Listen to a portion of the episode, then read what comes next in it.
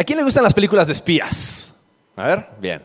Siempre los espías, es, interesante porque en las películas de espías eh, o, como Misión Imposible, eh, siempre hay una misión y la historia es siempre muy interesante porque estás tratando de ver toda la película a ver si la van a poder cumplir, ¿no? Eh, esta película, como pudieron ver, ya llovió, ya se secó, ya llovió de nuevo. Metió un floppy, un floppy a la computadora para descargar los archivos, o sea, uh, no habían USBs en esa época ni nada por el estilo. Pero es interesante, en esta película y en todas las películas de, Misión Imposible, eh, el, autor, el actor eh, Tom Cruise se llama Ethan Hunt en, estas películas. Y es interesante porque en todas las películas él tiene, a él se le, asigna una misión y él hace todo lo posible por, por cumplirla, ¿no? Aún arriesgar su propia vida. Hay un buen de estas películas como esta, hay muchísimas, están las de Bourne y están un montón de otras, que, que, nos muestran la realidad de lo que significa estar dispuesto a entregar tu vida por una misión. Estar dispuesto a arriesgarte hasta la muerte. En algunas de estas películas son un poco exageradas, ¿no? O sea, está el avión volando y el cuate así papaloteando afuera del avión. O sea, cosas así que dices, ¡guau! Sí, ojalá. Y, pero son películas, ¿no? Sin embargo, sin embargo, cada uno de estos, cada uno de estos espías tiene una misión. Y algo que me encanta es la pasión con la cual ellos están dispuestos a llevar a cabo esta misión. Al punto tal de que están dispuestos a arriesgar sus vidas, están dispuestos a perder su familia. Están dispuestos a, que inclusive nadie los reconozca por el resto de sus vidas, porque cuando los espías estos, por lo menos en las películas, este, mueren, no les hacen así toda una, una, gran ceremonia. ¿Por qué? Porque eran espías y eran secretos. Nadie podía saber quiénes eran ellos, pero ellos aún así estuvieron dispuestos a entregar su vida por la misión. Hoy vamos a estar platicando acerca de, nuestra misión como iglesia. Hoy vamos a estar hablando acerca de aquello por lo cual Cristo te salvó. Aquello por lo cual Dios entregó la vida de su único Hijo, para que tú y yo podamos tener una misión sobre esta tierra. Vamos a orar, quiero invitarte a que cierres tus ojos. Eh, y así con tus ojos cerrados, me gustaría que te preguntes, ¿cuál es mi misión?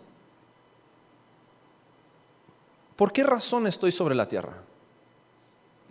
¿Por qué razón, por qué razón nací? ¿Por qué razón Dios estuvo dispuesto a entregar a su propio Hijo?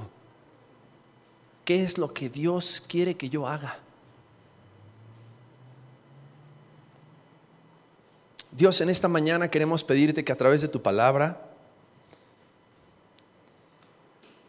tú puedas estarnos enseñando, mostrando, Señor, cuál es tu voluntad, cuál es tu plan, cuál es tu misión para nosotros. Porque no somos actores de una película, estamos en la vida real, Padre, y sabemos que tú tienes una misión, tú tienes un propósito.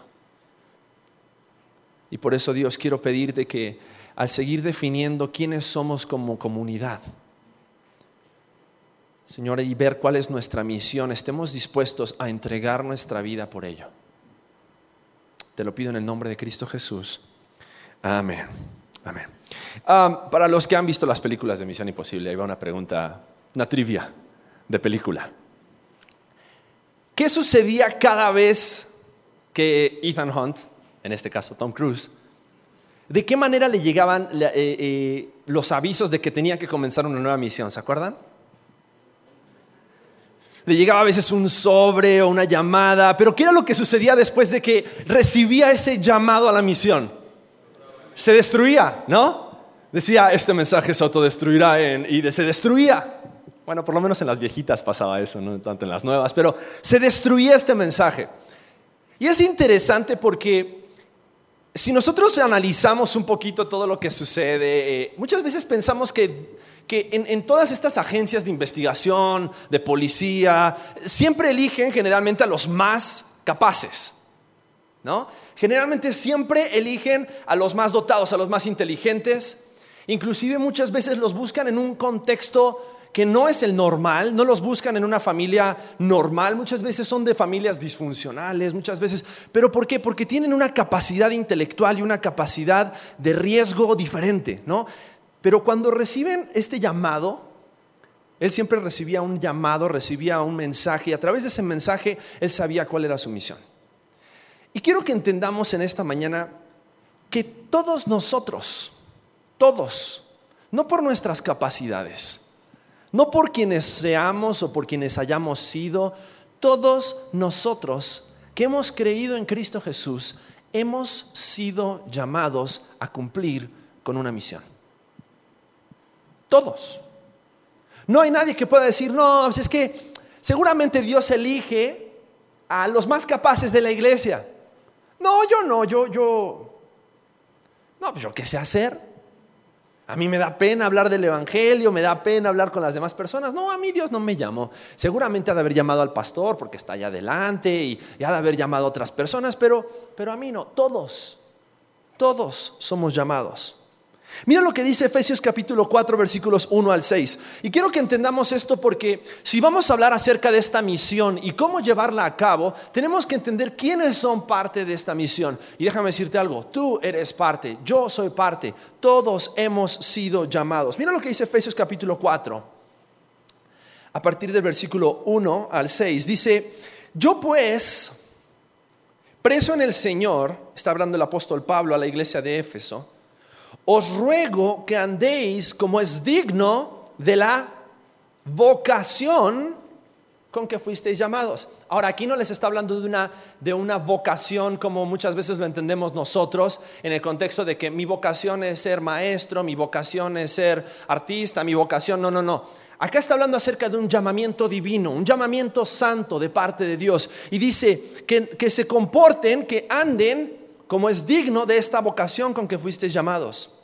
Versículo 2 dice, con toda humildad y mansedumbre, soportándoos con paciencia los unos a los otros en amor, solícitos en guardar la unidad del Espíritu en el vínculo de la paz, un cuerpo y un espíritu, como fuisteis también, y de nuevo utiliza la palabra llamados en una misma esperanza de vuestra vocación, un Señor, una fe, un bautismo, un Dios y Padre de todos, el cual es sobre todos y por todos y en todos.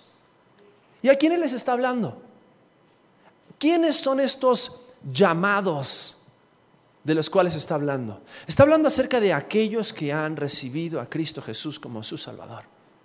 Está hablando de aquellos que han sido escogidos para escuchar el mensaje de Jesucristo como su Salvador y lo han aceptado en sus corazones.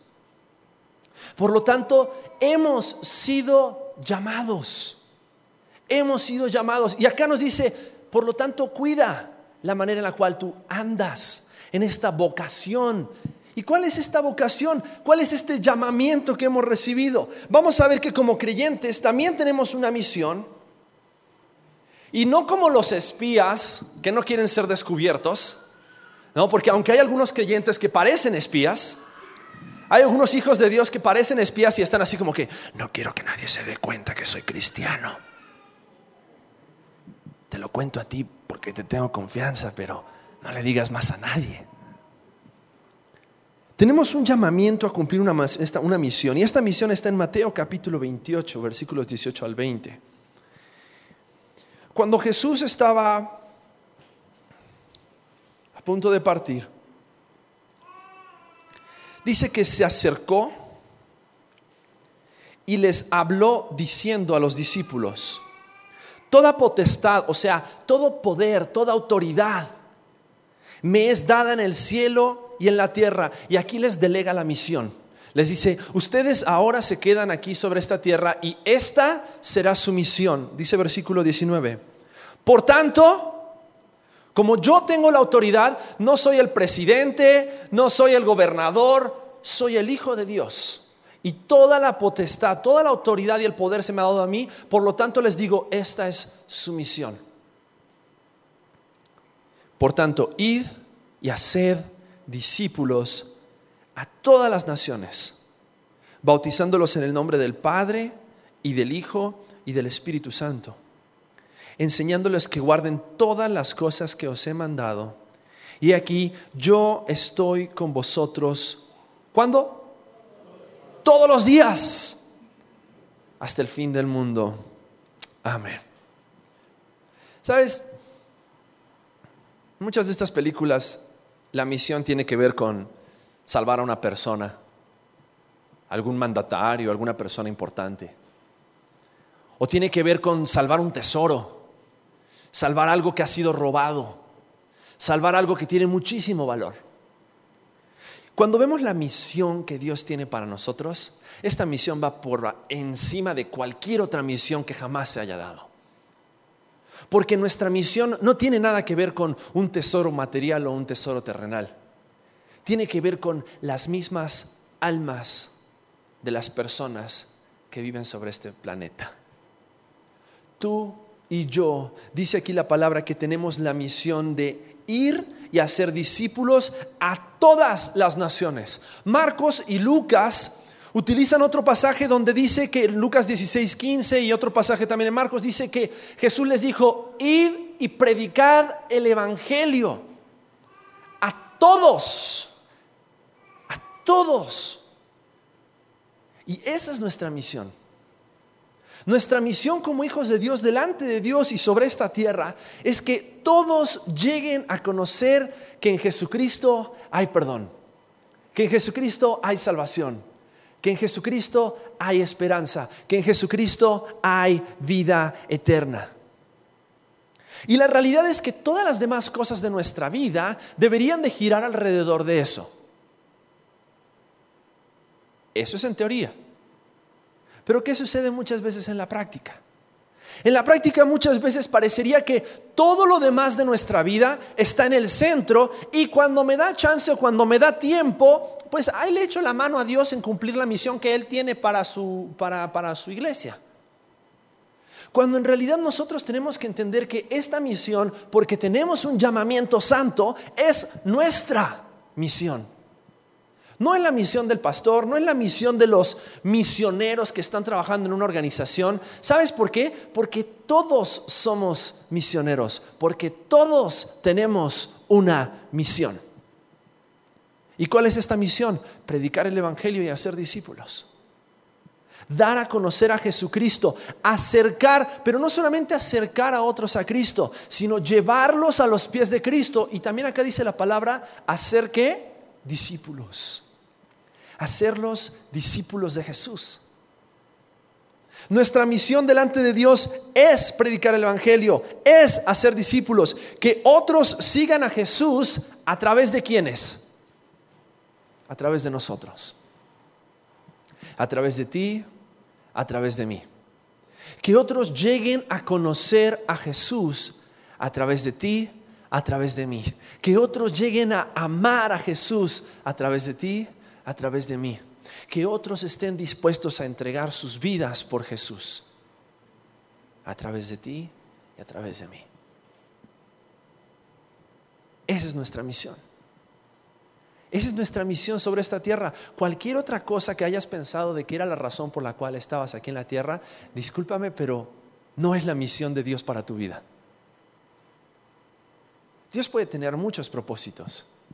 Dios puede darte una carrera, Dios puede darte estudios, Dios puede darte una familia y a través de eso cumplir su propósito en tu vida. Pero tu misión, tu misión a través de esa carrera, a través de esa familia, a través de los negocios, a través de lo que tú tengas, siempre debe ser la misión que Cristo tiene para ti, que es la de predicar el Evangelio y hacer discípulos. Y sabes, como iglesia hemos estado hablando estas últimas cuatro semanas acerca de quién es Dios, ¿Qué es la iglesia? ¿Qué es la familia de Dios? Pero hoy también tenemos que entender de que no solamente somos iglesia, somos familia, sino que somos misioneros.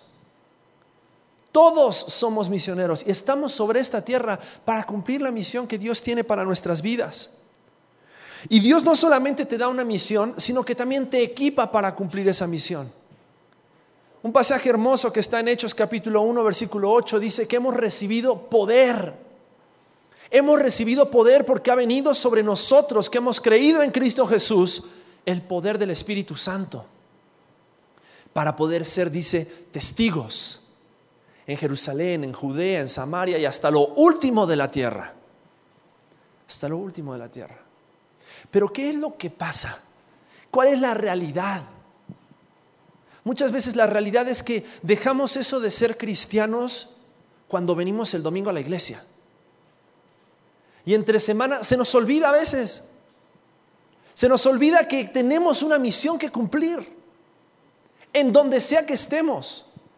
Si eres doctor en tu consultorio, si eres enfermera en el hospital donde trabajas, si eres arquitecto en la obra, o en tu despacho, o en tu oficina, o en tu escuela, si eres ama de casa, en tu casa. Nuestra misión siempre no tiene que ser como el círculo de la vida nada más. Que venimos, nacemos, crecemos, nos casamos, tenemos hijos, morimos y tan tan. No, tenemos una misión mucho más grande que eso. Tenemos una misión celestial, divina. Y hemos sido equipados con el poder del Espíritu Santo de Dios para poder llevar a cabo esta misión. Y el problema es que muchas veces estamos mirando como pollitos a ver qué podemos sacar de la tierra, en lugar de estar mirando al cielo y volando como las águilas, porque tenemos un propósito divino. Tenemos un propósito en Cristo Jesús, tenemos una misión especial, que a veces parece imposible. Pero recién cantábamos, en ti todo es posible. Todo lo puedo. Por la fuerza, por el poder que tú me das, nada es imposible. Nada. Por lo tanto, esa misión que yo tengo en Cristo Jesús, para la cual yo he sido equipado, esa misión para la cual yo he sido llamado, la tengo que cumplir en el lugar en el cual Dios me ha puesto. Has sido puesto en un lugar específico para poder llevar a cabo esa misión. A veces pensamos, híjole, es que yo podría cumplir la misión si estaría en otro lugar, si tendría otro trabajo, o si tendría otra familia, porque aquí en este lugar no se puede. Cuando en realidad, déjame decirte algo, Dios te ha puesto en el lugar donde estás. Dios permite que estés en esa familia, que estés en ese trabajo, que estés en esa escuela, para que en ese lugar tú cumplas la misión que Dios te ha dado. Puede ser que después te quite de ese lugar y te lleve a otro lugar. Pero lo que Dios quiere es que tú seas fiel en cumplir la misión en el lugar donde estás hoy. Nuestra misión de predicar el Evangelio y hacer discípulos. Predicar el Evangelio y hacer discípulos. Ahora, ¿cómo cumplo esa misión? ¿Cómo hago? ¿Cómo hago para cumplir esa misión? Ok, sí, está bien, somos misioneros, necesitamos predicar el Evangelio. ¿Qué pasó? ¿Sí? ¿Está todo bien?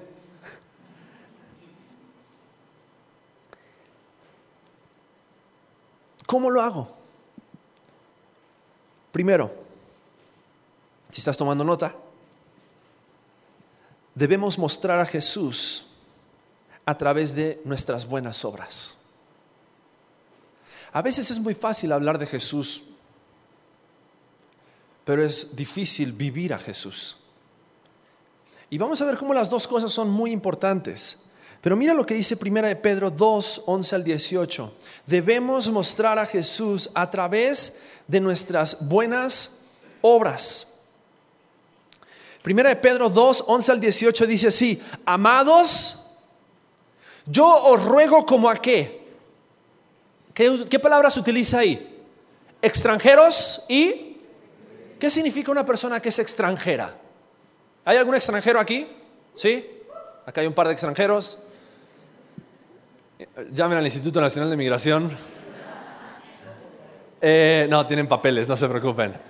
Pero tenemos americanos, tenemos hondureños, tenemos algún otro país, eh, canadiense, ahí está, Sasha.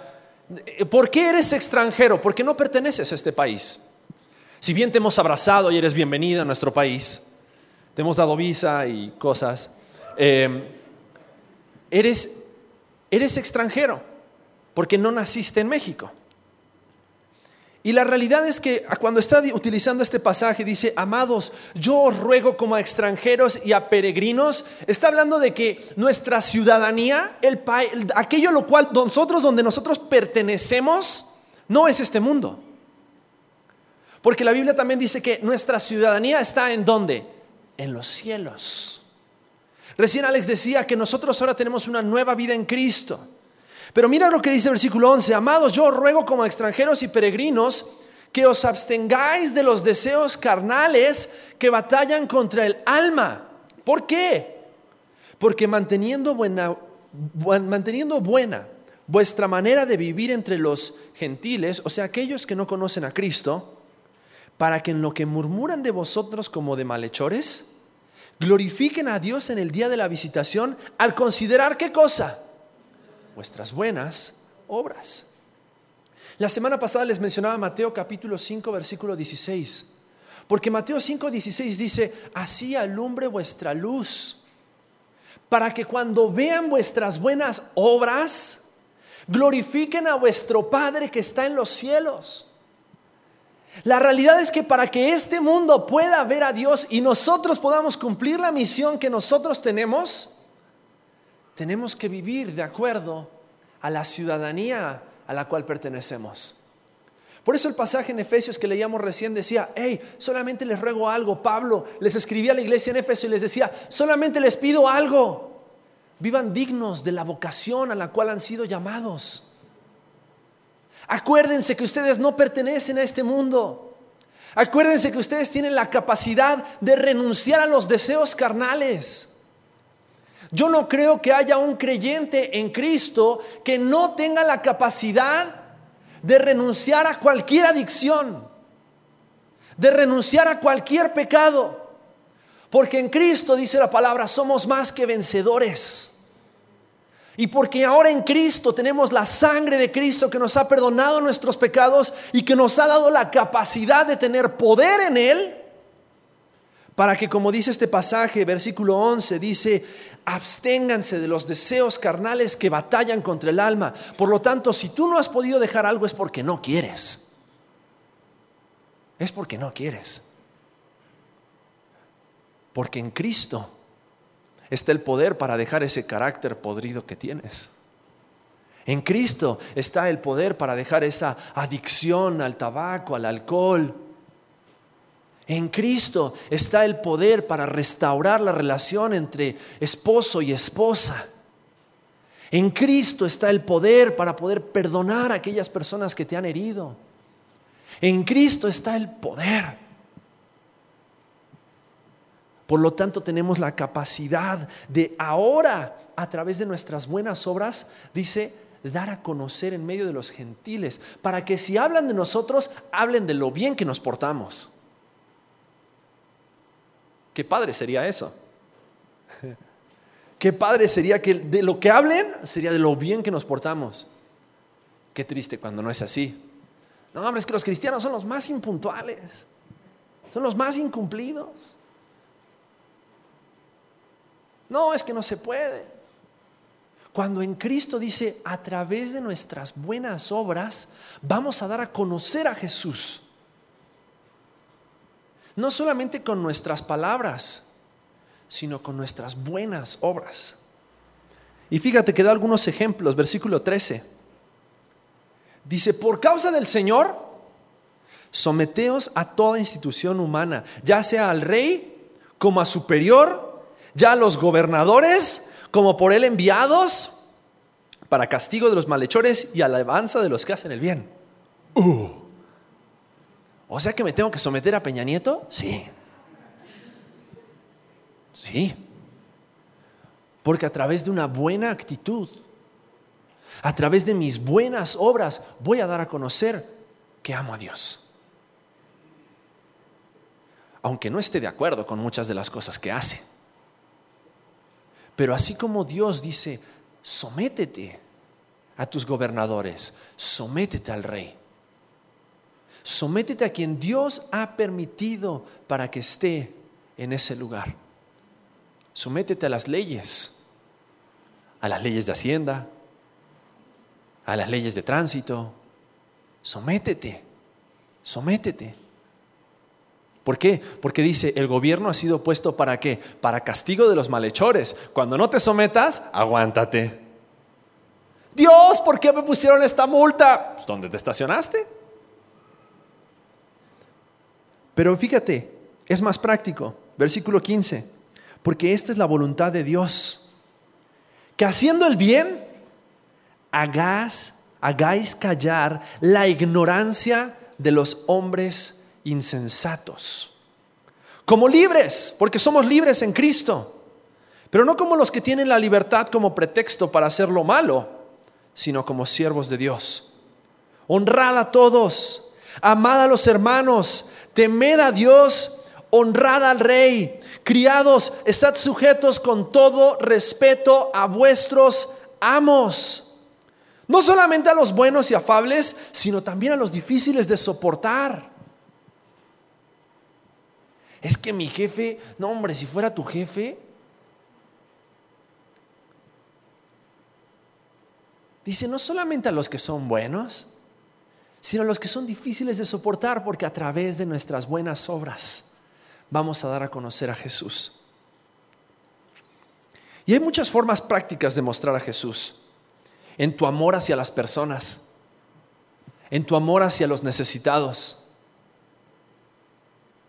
en tu amor hacia los que están heridos, en orar por las personas. ¿Cuándo fue la última vez que te acercaste con alguien? En la calle, un amigo que te compartió acerca de algo que estaba pasando en su vida y le dijiste, ¿sabes qué? Déjame orar por ti en este momento. ¿Mm? Sí, déjame orar por ti. Y a través de eso mostrarle el amor de Cristo. En servir a las demás personas. Servir. ¿Cuándo fue la última vez que de repente viste a alguien necesitado y le serviste? En dar a las personas. Y no dando porque la persona necesite. Ay, ¿sabías que esas personas que piden en el semáforo ganan más de 300, 500 pesos al día? Se ganan más que yo. Pero no es solamente dar sino es con el corazón con el que yo doy. ¿Por qué doy? Porque a través de mis buenas obras van a conocer a Jesucristo. A través de las propinas. Cuando vas a un restaurante. Hubo una vez que alguien me dijo, no, yo siempre doy el 10% porque siempre les dejo un folleto. Mínimo el 10%. Porque imagínate, le dejo cinco pesos de propina y le dejo un folleto y le digo, Cristo te ama, sí, Cristo me ama, pero tú, ten, se te olvidó tu cambio, ¿no? ¿Por qué? Porque a través de nuestro amor, a través de nuestras buenas obras, damos a conocer a Jesucristo.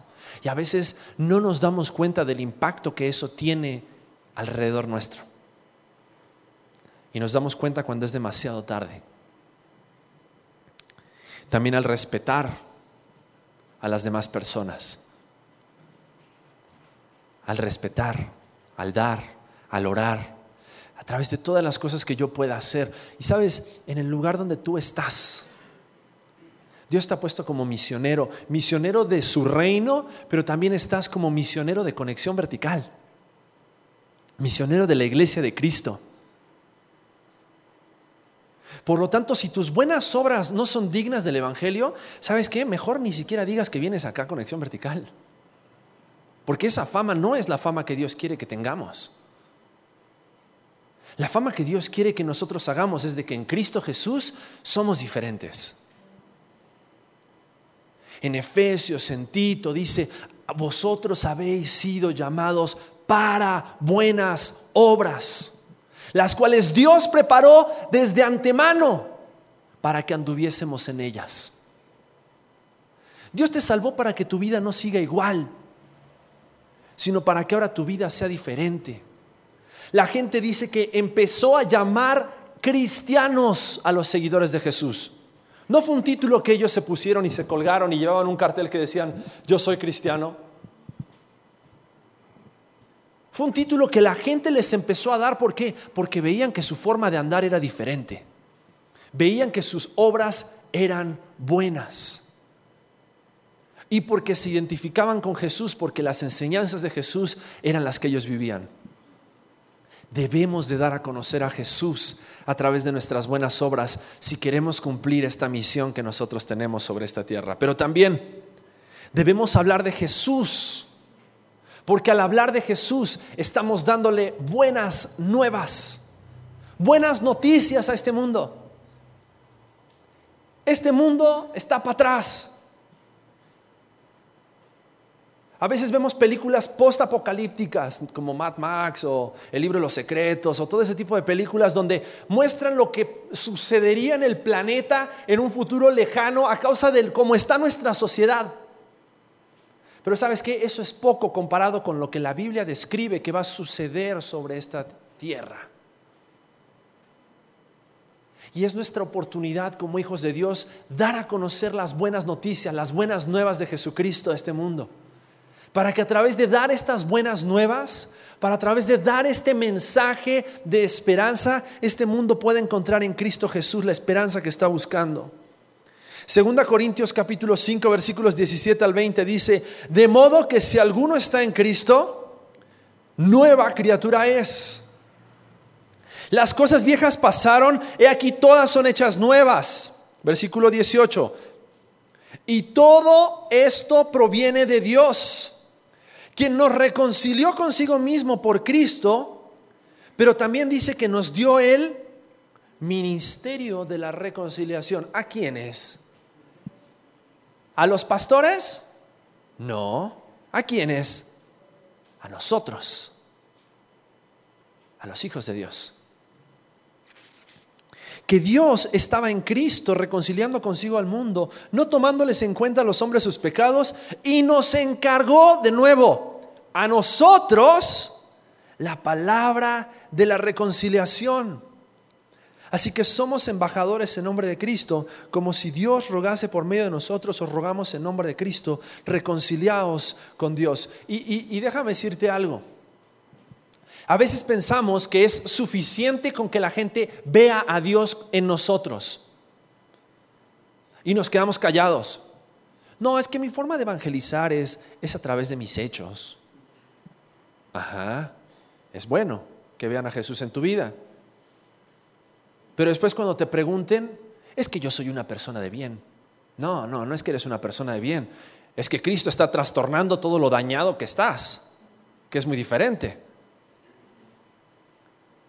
Es nuestra responsabilidad abrir la boca y ser intencionales en decir, Jesús me cambió, Jesús me salvó, Jesús me reconcilió con Dios y por eso son mis buenas obras.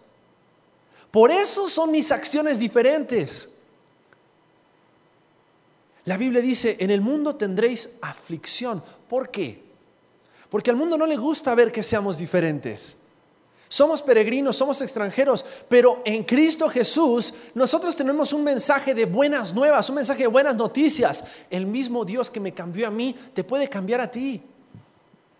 El mismo Dios que me dio esperanza a mí te puede dar esperanza a ti, perdón, salvación, amor, vida eterna.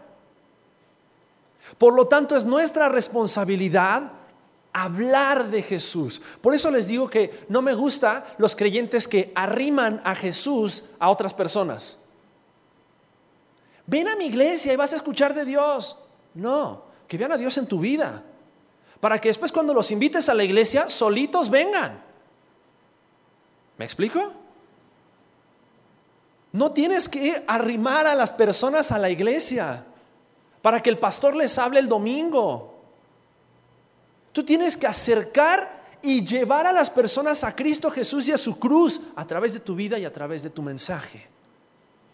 Porque este es el mensaje que hemos recibido, que nosotros somos pecadores, separados de Dios por causa del pecado, pero en Cristo Jesús, por fe, hemos recibido el perdón de nuestros pecados y en Él hay vida eterna.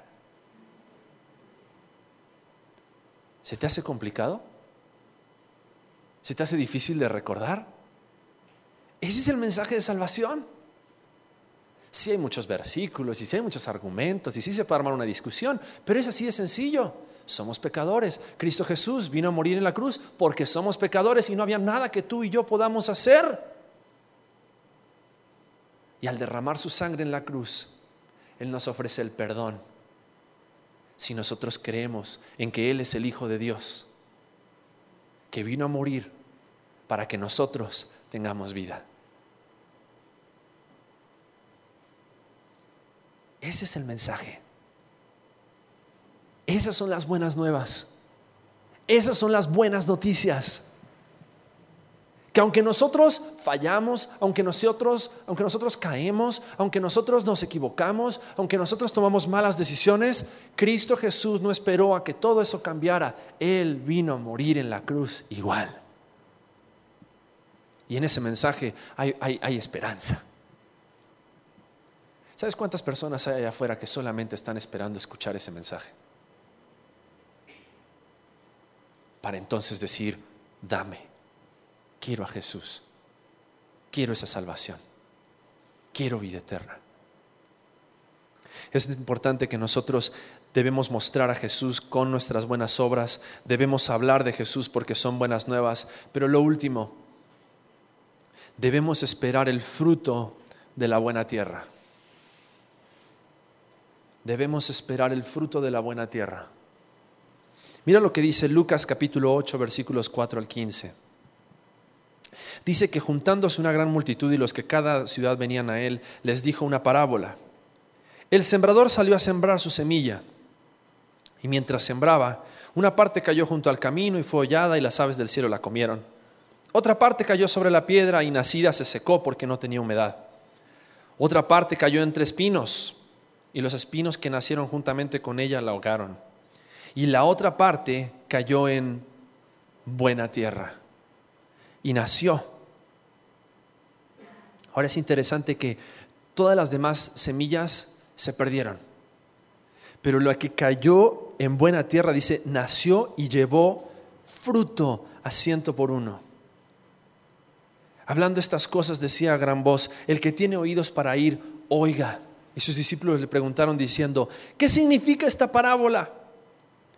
Y Jesús les dijo, a vosotros os es dado conocer los misterios del reino de Dios, pero a los otros por parábolas, para que viendo no vean y oyendo no entiendan.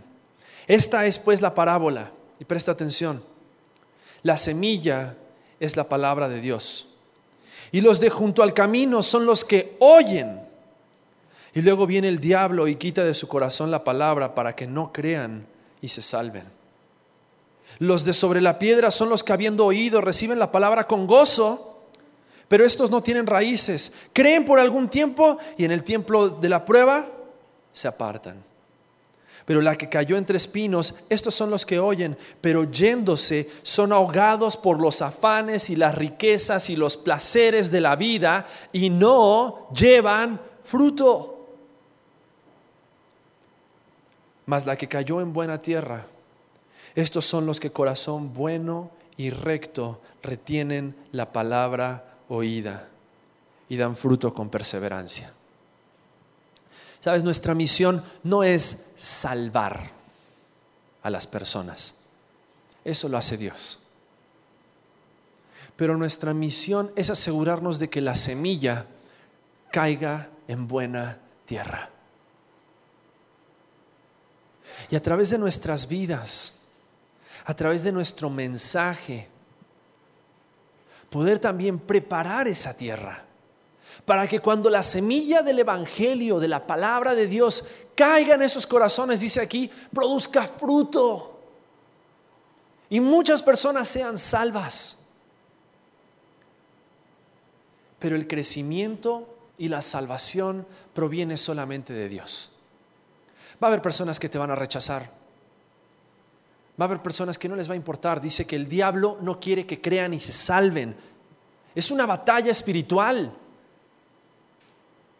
El diablo no quiere que tú sigas a Dios. El diablo no quiere que tú obedezcas a Dios en cumplir esta misión. El diablo no quiere que esas personas abran su corazón a Jesucristo. No quiere que crean y se salven. Pero dice que va a haber otras personas que, abrumados por las riquezas, por los placeres de este mundo, son esas personas que dicen, es que yo creo y es que me gustaría creer, pero eso implicaría que tendría que dejar un montón de cosas. Eso implicaría que tendría que dejar de hacer un montón de cosas. Y prefieren este mundo que a Cristo. Pero el resultado de la buena tierra, con la semilla del Evangelio, dice la palabra que es que fruto. Es fruto. De tierra produce fruto, salvación, multiplicación. Sabes, es nuestra responsabilidad, es nuestra misión como individuos y como iglesia. Dar a conocer a Jesús a través de nuestras buenas obras. Hablar acerca de las buenas nuevas de Jesús. Pero también debemos esperar el fruto de la buena tierra. Y con esto, ¿qué quiero decirte? Sé paciente. No te desanimes. No bajes los brazos. Tú sigues sembrando. Sigue sembrando. Sabes, dice que la palabra que el sembrador no eligió solamente la buena tierra, sino que él lanzó la semilla. Alguno de esta semilla cayó en buena tierra, otra cayó en espinos, otra cayó en piedras. Pero el sembrador que hizo, lanzó la semilla. Lanzó la semilla, que es nuestra responsabilidad. No sabemos quién va o quién no va a recibir a Cristo como su Salvador. No sabemos quién va o quién no va a abrir su corazón a Jesucristo y permitir que Jesucristo le salve. Pero es nuestra responsabilidad tirar esa semilla entregarles el Evangelio, entregar las buenas nuevas y esperar el fruto. Esperar el fruto. La Biblia dice, Jesús mismo le dijo a sus discípulos, y ya con esto terminamos, Jesús le dijo a sus discípulos, viendo los campos listos para la cosecha, les dijo, la mies es mucha y los obreros pocos. Rogad pues al Señor de la cosecha que envíe obreros a su mies. ¿Sabes? Porque lo único que nosotros tenemos que hacer es entregar el mensaje. Y hay tantos corazones que ya están listos, ya están listos para abrir su corazón a Jesucristo, para abrir su corazón a las buenas nuevas. Tenemos una misión especial, grandiosa, gloriosa que aún los mismos ángeles, dice la palabra de Dios, se mueren de ganas por ser ellos quienes den a conocer las buenas nuevas de Cristo Jesús sobre esta tierra. Pero ellos no tienen el privilegio. Solo tú y yo, como hijos de Dios. Sabes, cuando entendemos quién es Dios, resumiendo nuestra serie de comunidad, cuando entiendes quién es Dios y cuál es su plan para tu vida, tener comunión contigo, tu vida cambia. Cuando entiendes que la forma en la cual Dios quiere tener comunión contigo es a través de una relación personal, pero también a través de una iglesia.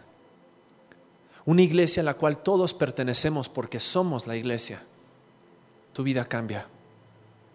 Cuando entendemos que somos parte no solamente de una iglesia, sino que somos parte de su familia y como parte de su familia tenemos hermanos, hermanas, a quienes somos responsables y de quien ellos también son responsables de nosotros, tu vida cambia. Pero también tenemos una misión. Somos misioneros. Nuestra misión sobre esta tierra es anunciar las virtudes de aquel que nos llamó de las tinieblas a su luz admirable. Y tú eres un misionero en tu chamba, en tu escuela, en tu casa. en el campo de tiro con arco, en el puesto de hamburguesas, en tu agencia de bienes raíces, en la peluquería donde cortas el pelo, en donde sea que estés. Eres un misionero. Tu misión es dar a conocer la luz de Jesucristo a través de nuestras buenas obras, a través del mensaje de salvación. Lo único que nos queda es hablar y ser pacientes, esperar el fruto. Y vamos a ver cómo Dios, Dios va a hacer milagros. Milagros de salvación en la vida de muchas, muchas personas. ¿Quieres ser parte? Queremos que seas parte. Queremos que seas parte de esta iglesia, de esta comunidad, porque somos una comunidad que ama a Dios, que ama a la iglesia, que ama a sus hermanos, que ama a los perdidos. Por eso hacemos lo que hacemos.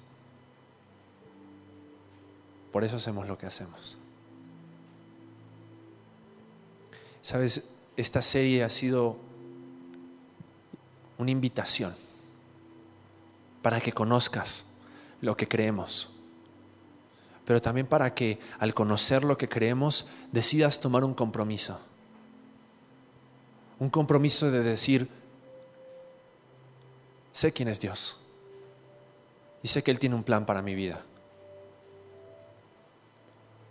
Sé que esta iglesia está compuesta de miembros que deben poner sus manos, su servicio en las manos de Dios, sus finanzas, para que Dios lo tome y lo use para su gloria. Como hermanos queremos que seas parte de un grupo donde a través de ese grupo de hermanos puedas crecer espiritualmente, puedas ser estirado espiritualmente, desafiado espiritualmente.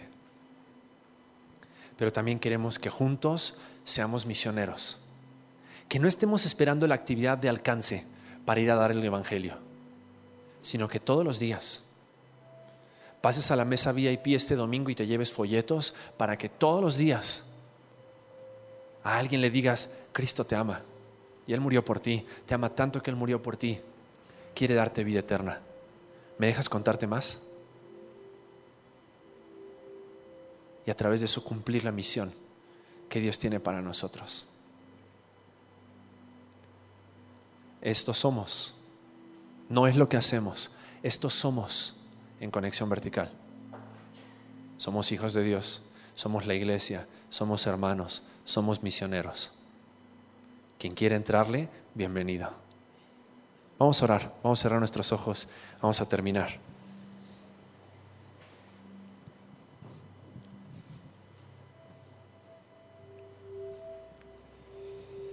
La próxima semana vamos a tener una, una, breve reunión al final del servicio, donde si tú quieres ser miembro de Conexión Vertical, Queremos que te acerques, que te quedes y vamos a hacer algo muy especial donde te vamos a pedir que firmes un compromiso delante de Dios, diciendo, yo me comprometo delante de Dios a ser parte, como iglesia, como hermano, como misionero.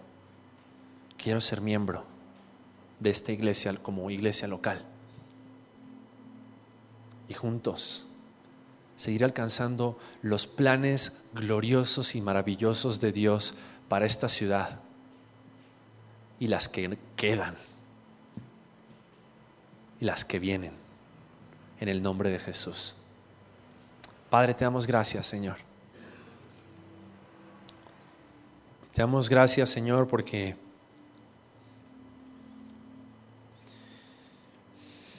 pudiendo haber elegido, Señor, a lo sabio, a lo fuerte de este mundo.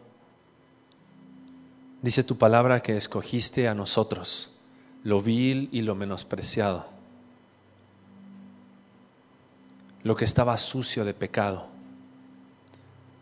pero que tú has limpiado con tu sangre.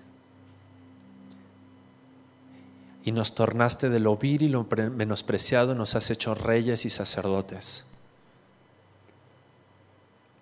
Nos has hecho embajadores en el nombre de Jesús, que traemos un mensaje de reconciliación para este mundo.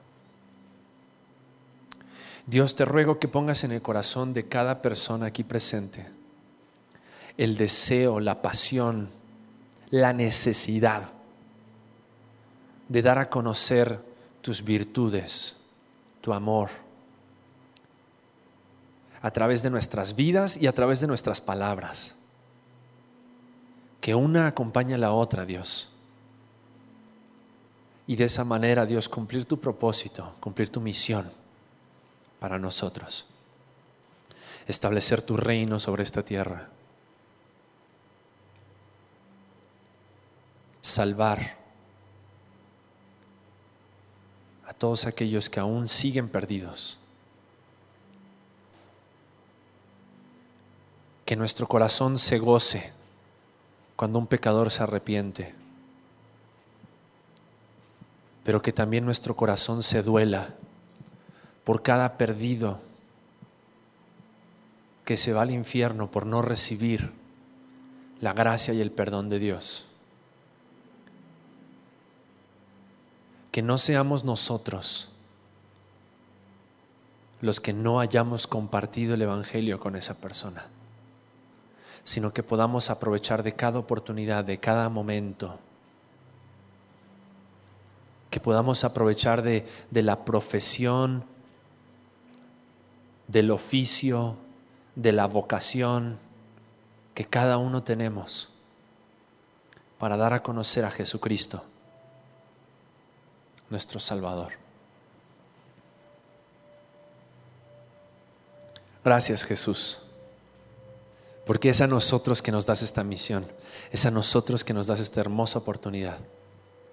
Gracias por ese privilegio y que como iglesia lo podamos ver así, como un privilegio. Porque también como dice tu palabra, este tesoro, el tesoro del Evangelio, está en vasos de barro. Que podamos quebrar nuestro orgullo, quebrar, Señor, nuestra vergüenza, para que la luz de Cristo salga y alumbre, alumbre sobre esta tierra, sobre esta ciudad. Te pedimos, Señor, por esto. En el nombre de Cristo Jesús. Amén.